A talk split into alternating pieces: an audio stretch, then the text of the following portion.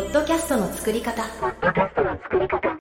誰でもできるポッドキャストの作り方シーズンさんは、ポッドキャストを知らない侍斎藤さんと一緒に、ラジオディレクターのデンスケが、番組立ち上げから配信までをサポートしていきます。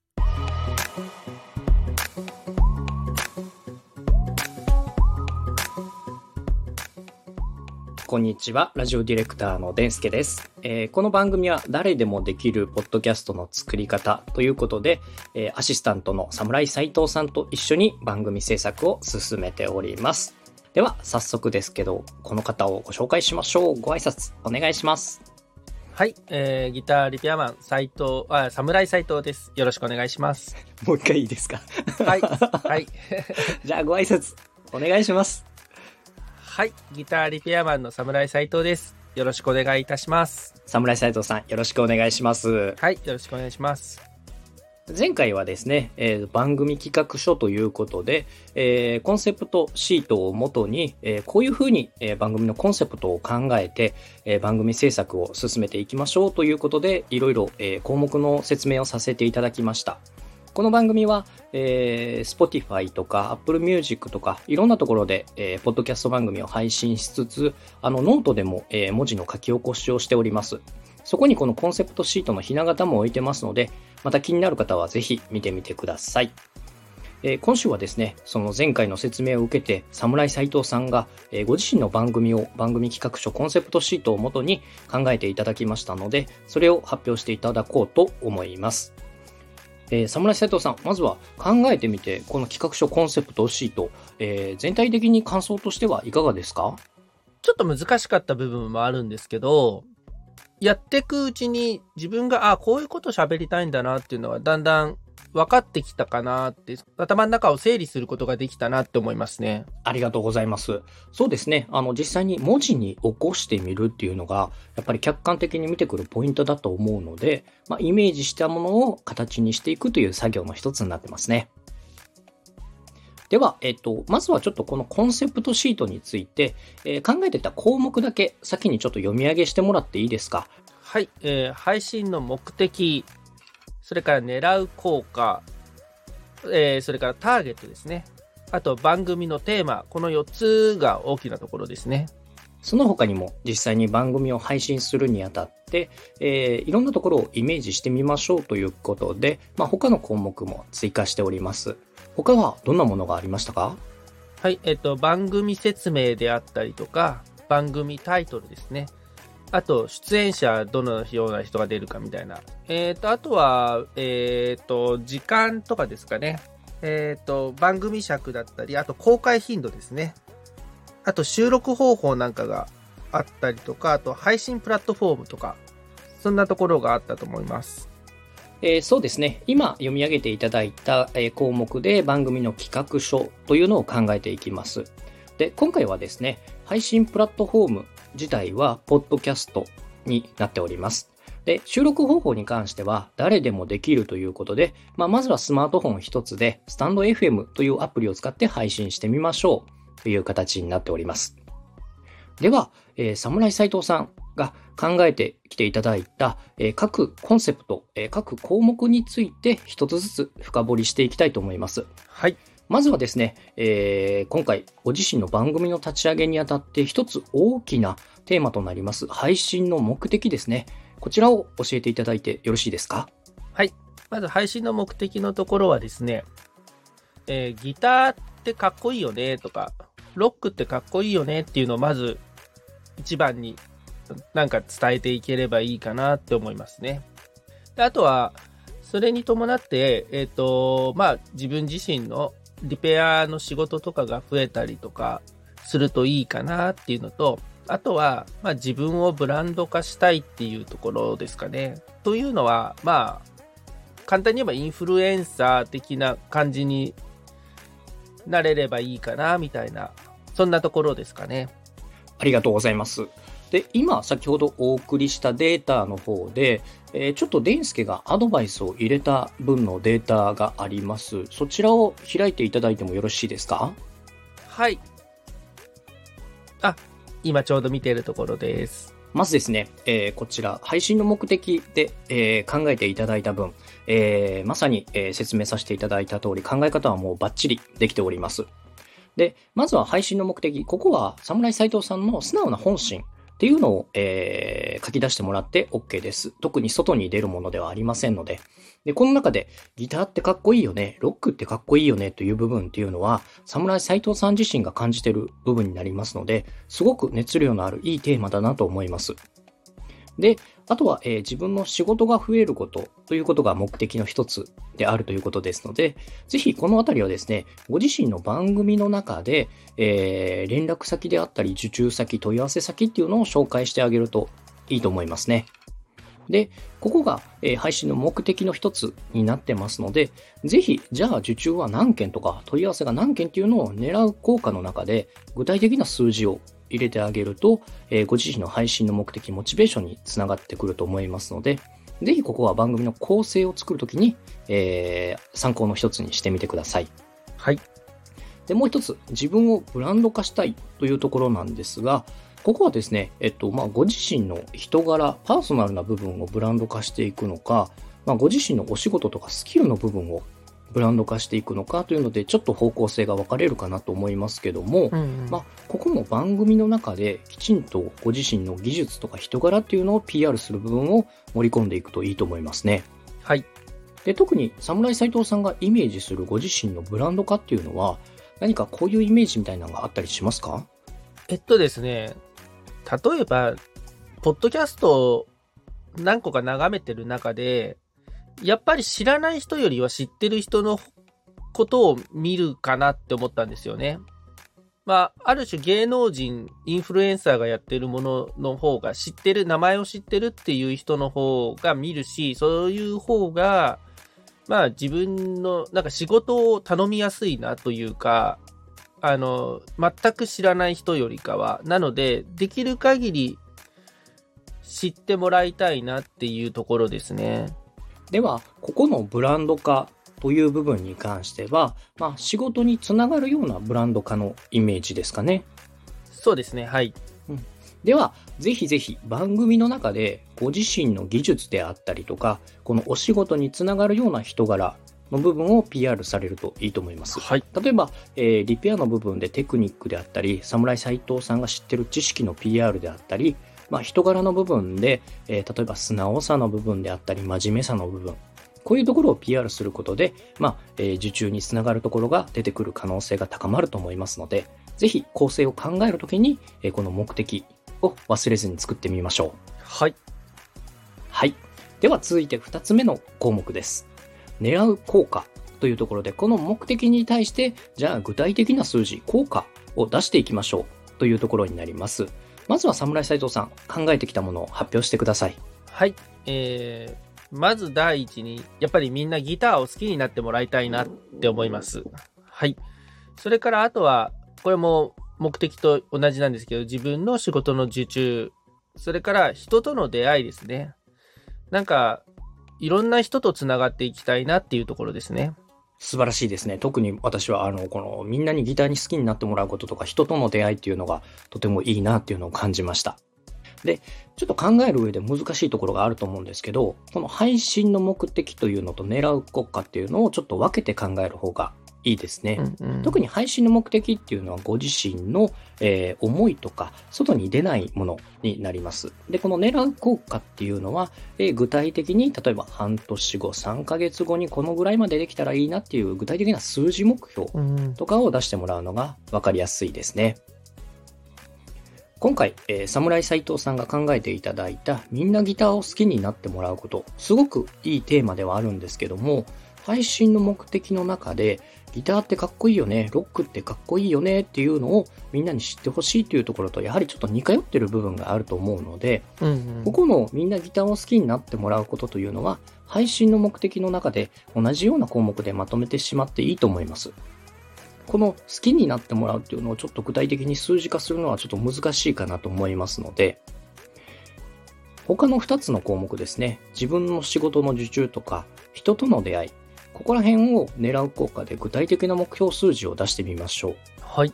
例えば、配信の目的の中で、まあ、仕事が増えること、自分をブランド化するということがありましたので、まあ、えー、番組の構成の中で問い合わせ先などを案内する上で、えー、3ヶ月後には問い合わせが10件来てるとか、仕事の受注が1件制約する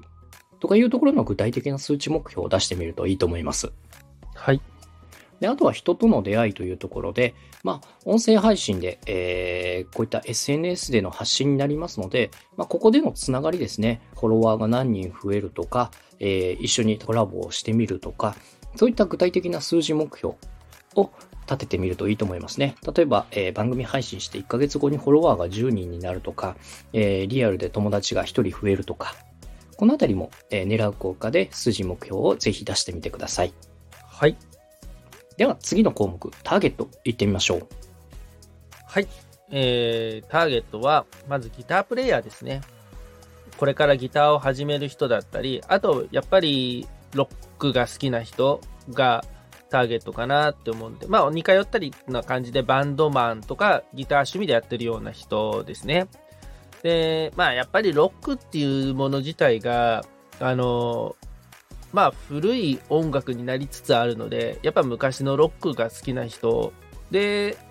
まあ、これは老若男女問わずかなって思いますね。ありがとうございます。この、まあ、えー、ご自身の番組を配信するにあたって、ターゲット、まあ、どんな人がいつどこでどんな風に、えー、自分の番組を聞いてもらえるかなというのを具体的にイメージしていく項目がこのターゲットになります。侍斎藤さんが、まあ、ギタープレイヤーとかバンドマン、これを趣味でやってる人をターゲットにっていうのは、具体的にリスナー像がイメージできてますので、えー、これはもうバッチリですね。はい。で、さらに、えー、昔のロックが好きな人というところの項目がありましたが、ここを少し具体的にイメージしてみましょう。昔というのが、まあ、結構幅広いので、例えば70年代の音楽とか90年代の音楽とか、まあ、それこそ音楽の歴史がかなり幅広いので、ここの昔のロックという部分をどれぐらいの音楽性の人か、どれくらい昔なのかというのを定義してあげると、よりリスナーは、えー、はっきりしてくると思います。で老若男女問わずというのは、えー、すごくいいと思います。ただ、老若男女というと、まあ、ターゲットが広すぎるので、この中でも特にやっぱり昔のロックが好きな人、で、昔のロック自体が大体どれぐらいの年代のロックなのか。グレー・ラルクの、まあ、2000年代とか90年代なのか、もうそれこそビートルズとかローリング・ストーンズの70年代とかなのか、まあ、ここのロックが好きな、えー、老若男女というところで、ある程度フィルターをかけてあげると、よりイメージができると思いますので、ここもぜひまた考えてみてください。はい。では次の項目、番組のテーマ、いってみましょう。はい。えっ、ー、と、まずはギターとロックですね。これをまずテーマにしたいのと、あと、ギターのリペア改造とかですね、機材などの、まあ、深掘り、考察とかをしてみるといいかなって思ってますね。えー、侍斎藤さんはギターリペアマンということですので、このギターのリペア改造、機材の深掘り考察っていうのは具体的にイメージできてますし、ここの番組のテーマっていうのは、リスナーと共有するテーマです。えー、リスナーがですね、番組を聞いてみるときに、この番組はどんな番組を配信しているのかなっていうのが分かりやすく簡潔に出てくるのが結構ポイントになってきますね。なので、このリペア、改造、機材の深掘り考察っていうのは、まあ、リスナーからパッと見て、あ、こういう番組なんだなっていうのでイメージできて分かりやすいと思います。はい。もう一つ、ギターとロックという番組のテーマにすると、ちょっとリスナーからすると広すぎるかなと思います。ぜひここもですね、あの、リスナーからわかるように、例えばどんなロックなのか、ハードロックであったりとか、あとはギターっていうのも、例えばどんなギターなのか、アコースティックギターなのか、エレキギターなのか、このあたりももう少し絞ってあげた方が、番組を聞くときに、えー、リスナーが、あ、これはエレキギターの語ってる番組なんだなっていうのがイメージできると思いますので、ここもぜひ文字から番組の内容が見えるように、えー、明示してあげましょう。はい。では、えー、次は番組の説明ですね。はい。えー、番組説明は、えー、ギターリペアマンの侍斎藤が、ギターの構造や改造ですね、をミュージシャンの機材などを紹介、説明する番組。で、番組を通してギターや音楽の面白さや魅力を伝えていきたいなって思ってます。もうこれを見た瞬間私はもうパーフェクトだと思いましたね。もう具体的に番組の中身も見えてきますし、えー、この番組説明を聞いてちょっと面白そうだなっていうのが思いました。ありがとうございます。うんこの番組説明をもとに、先ほどの番組テーマとか、まあ、狙う効果、ターゲットっていうのも、いろんなところに、えーここから展開してあげると作りやすいんじゃないかなと思いました。はい。では、えー番組説明をもとに、その後番組タイトルも教えてください。はい。えっ、と、2つほどちょっと考えてみたんですけども、サムライギター工房とサムライギターラボですね。この2つを考えてみました。いいですね。ここの番組タイトルを考えるときにも、えーやっぱり想定したターゲットをもとに、このターゲットの人たちはどんなタイトルだと興味を持ってもらえるかなっていうのを考えてみてもらうといいと思います。で、今回、侍斎藤さんが考えてもらったのが、侍ギター工房、侍ギターラボというところなんですが、私がパッと見たときに思ってしまったのが、この侍ギターっていうのが、何かギターの名前なのかなとか、ギターメーカーなのかなって勘違いされる恐れがあるなと思いました。うーん。えー番組説明の中で、ギターリペアマンの侍斎藤がというところがありますので、ぜひぜひ例えば、侍斎藤のギター工房とか、侍斎藤のギターラボなどのように、ここの侍ギターではなくて、侍斎藤という人がというのがわかるようにタイトルをつけてあげると、えーリスナーは番組内容が見えてくると思いますね。うーん。何かギターの種類でサムライギターっていう種類があるのかなって勘違いされないかなっていう不安がありましたね。これちょっと実は悩んだとこなんですよ。あ、そうですか。はい。で、なんでかっていうと、ちょっと短くしたいなっていうのがあったんですよ。うんうんうん、うん。というのも、あの、携帯でこう、スマホでスクロールしてるときに、侍斎藤ので文字をこう、取られちゃうと、それしか見えないなって思ったんですよ。だから、ギターラボの方が重要なところだなと思って、できるだけ短くしようと思ってこうなっちゃったんですよね。入れた方がいいなとは思ったんですけど、逆に言えば、そのさっきのブランド化のところでもあるんですけども、侍斎藤って誰やねんって話なんですよね。これが、例えば、布袋寅泰のだったら、うん。一発でわかるなと思ったんですよ。でも、自分に、が有名な人ではないから、自分の名前よりかはギターラボの方が重要かなと思ったんですよね。いいですね。考え方はバッチリです。例えばタイトルの中にこの侍斎藤というパートを入れなくてもいいのかなっていうのはちょっと思いましたね。うんうん。えー昔のロックが好きな人を対象にということですので、えーバンドマンとかミュージシャンに響くように、えー70年代ロックギター改造工房とか、うんうんうんうん。何かそういうキャッチーに、引き付けがあるようなところで番組説明の中で、あの、侍サイトがこの番組はやってますというアピールをしてもいいと思いますし、番組タイトル自体は、ポッドキャストの中で言えば、えー13文字ぐらいまでは、あの、表示が出てくるので、もう少しだけ文字数は大丈夫かなと思います。うんうん。なので、えーおっしゃる通り、考え方、えーなるべく短くて分かりやすいというところはポイントにしてもらって結構ですので、そこをまず番組のタイトル、キャッチーなところで考えてみましょう。はい。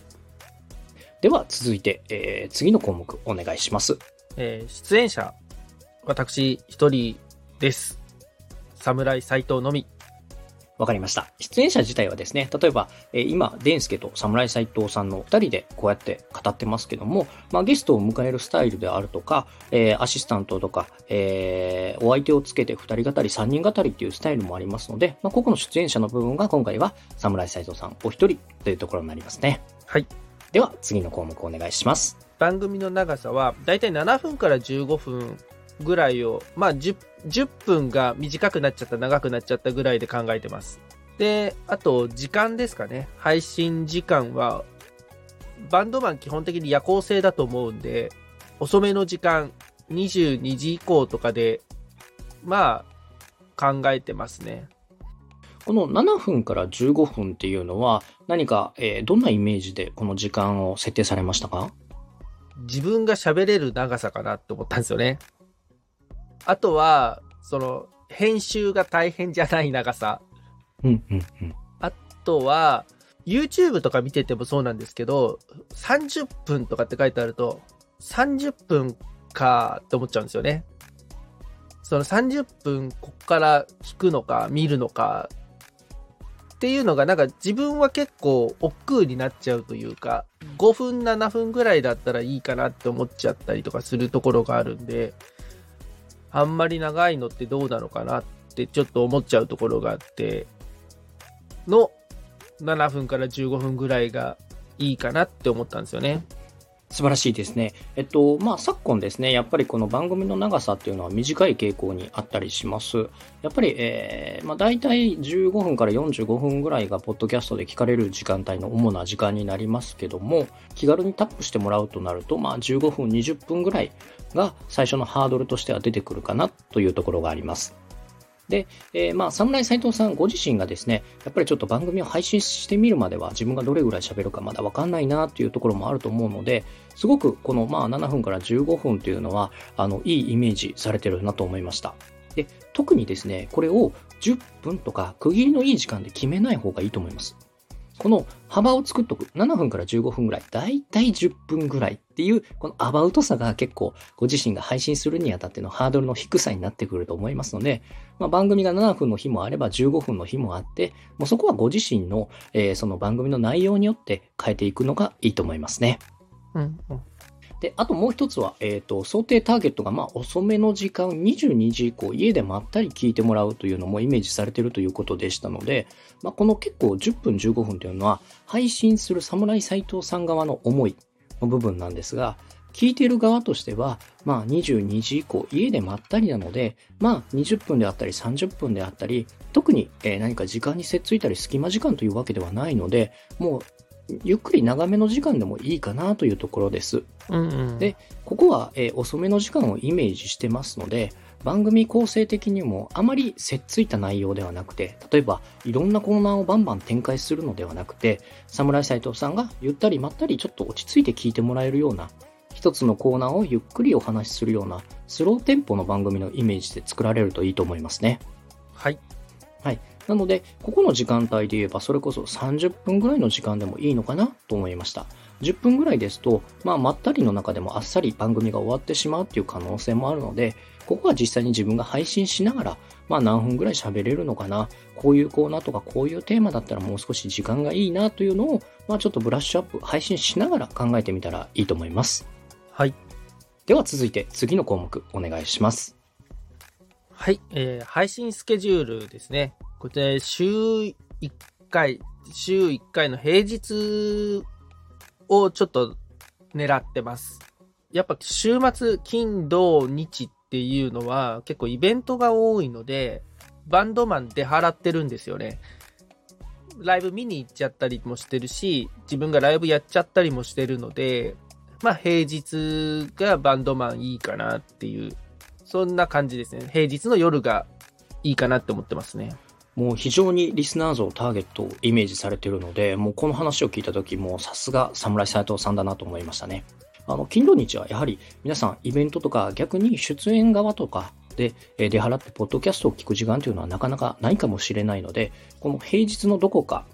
で週1回の配信っていうのは、あの、素晴らしいと思います。で、この平日のどこかを逆に決めるときに、じゃあどこがいいのかなってなった場合は、今度は侍斎藤さんの、えーご自身の収録配信のスケジュールで考えていくと思います。はい。月曜日から金曜日の平日のどこかで考えるときに、まあ月曜日であったら、この休み明け、日曜日明けなので、まあお仕事が始まった時とか、えー木曜日だと次は週末が始まるので週末前のとか、水曜日だと週の中日とかあると思うんですけども、ここはあまり大差がないので、もう侍斎藤さん自身が収録配信しやすい曜日、設定をしていくといいと思います。はい。では、今発表していただいた中で、何かちょっとわからないとことか、他にこういったことを考えてみましたけども、とかあったりしますか？はい。えっ、と、これ考えてみての疑問点ってところで、ぶっちゃけ侍とあまり関係ない気がするってことですね。これがかなりの大問題。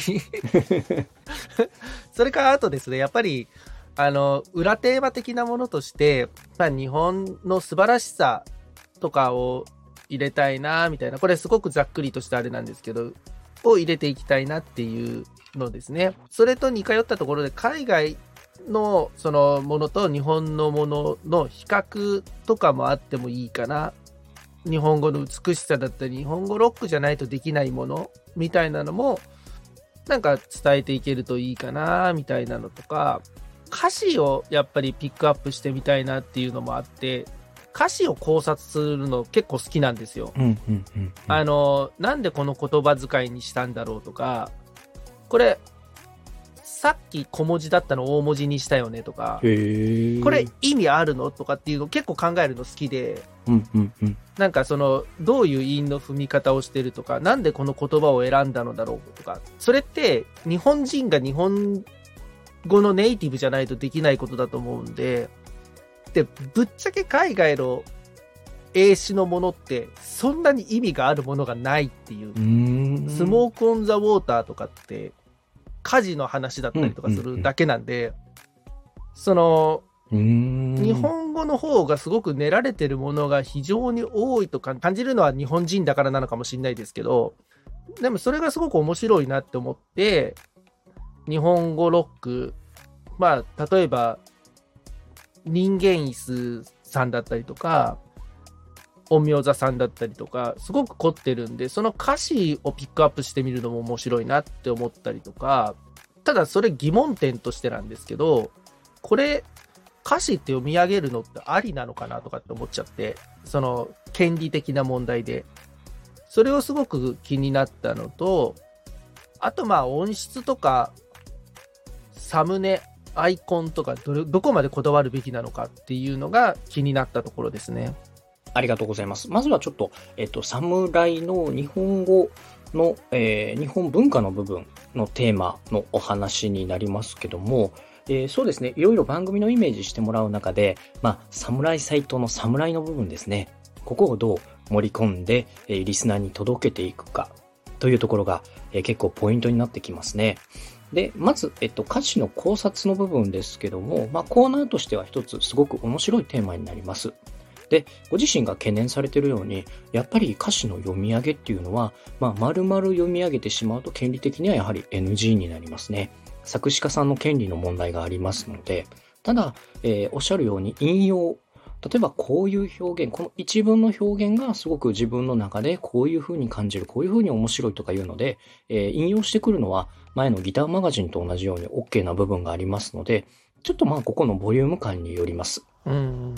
ただですね、えっと、全体的に先ほどのお話から番組をちょっとイメージしてるんですが、まあ、10分、15分の中で、もともと大きいテーマとしてギターのリペアとか改造とか、えーそのギターロックの素晴らしさを伝える中で、さらに日本語の歌詞となってくると、結構モリモリのボリュームになってくるんじゃないのかなと思います。うん。うん、で、えー聞いてる人がですね、やっぱりギターリペアマンの侍斎藤さんのお話の中で、いろんなギターとか改造のお話がメインになってくると思いますので、あくまでこの日本語の歌詞っていうのはちょっとプラスアルファの部分になるのかなと思いますね。うん。うん。うん。日本語というところで、えー、侍というのにつなげていくのは分かりやすいんですが、まあ、もしそこにこだわりがないのであれば、他の部分、例えば、えー、元々のメインのテーマが、えー、ギターの構造とか改造、ミュージシャンの機材とかになってきますので、まあ、昔のロックの部分で、えー日本のミュージシャンをピックアップしたり、日本のメーカーをピックアップするというところで、ちょっと侍、和の部分をテーマに盛り込んでみる方が、最初は分かりやすいかもしれないですね。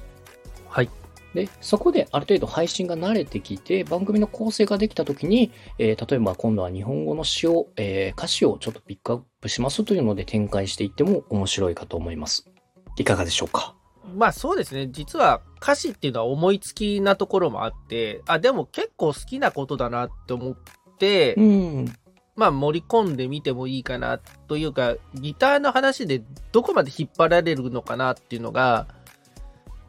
ちょっとまだイメージできてなかったところもあって、うん。それで歌詞っていうのもちょっと入れてみたんですね。さっきのは番組の尺の話でもそうなんですけども、まあ、まず撮ってみないとわからないなっていうのが結構思ってまして、まずどんだけ喋れるんだろうっていうのと、ちょっと今思ってんのが、一番最初は、一番最初のエレキギターみたいなの話してみてもいいかなって思ってるんですけど、一番最初のエレキギターというのは、そうですね、あの、フライングパンっていうのがあって、はい。それをまず最初に話してみてもいいかなって思ってるんですよね。そのエレクトリックのソリッドギターの話なんですけどね。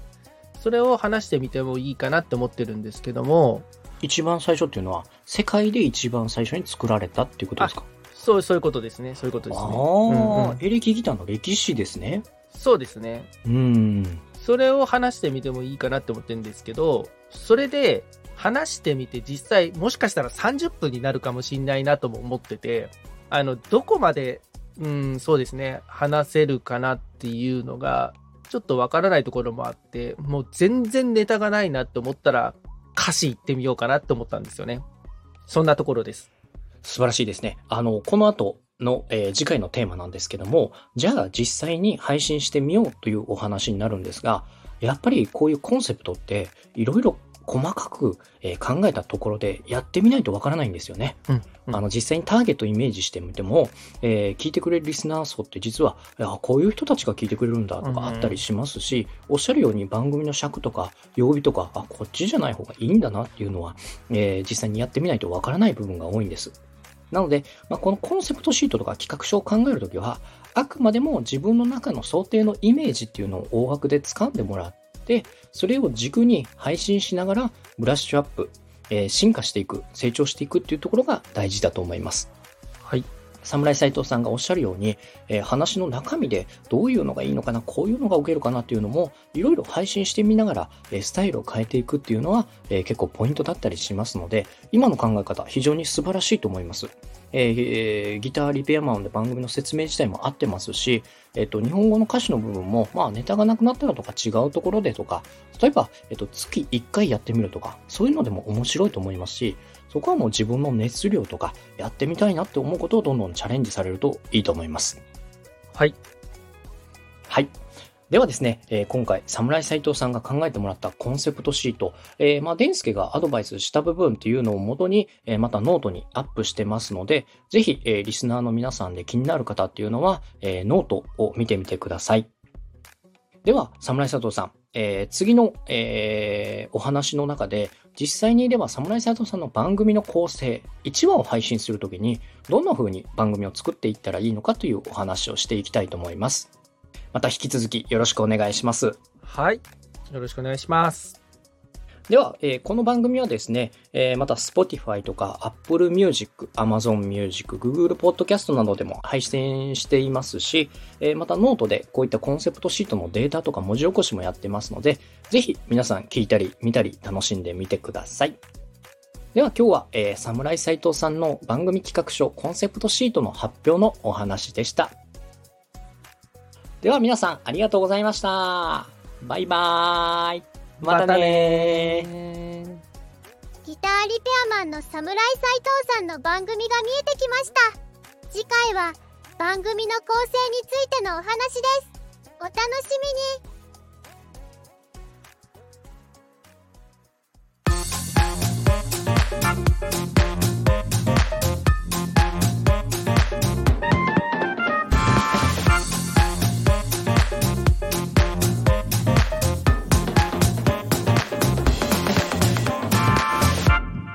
ポッドキャストの作り方。ポッドキャストの作り方。ポッドキャストの作り方誰でもできる、ポッドキャストの作り方。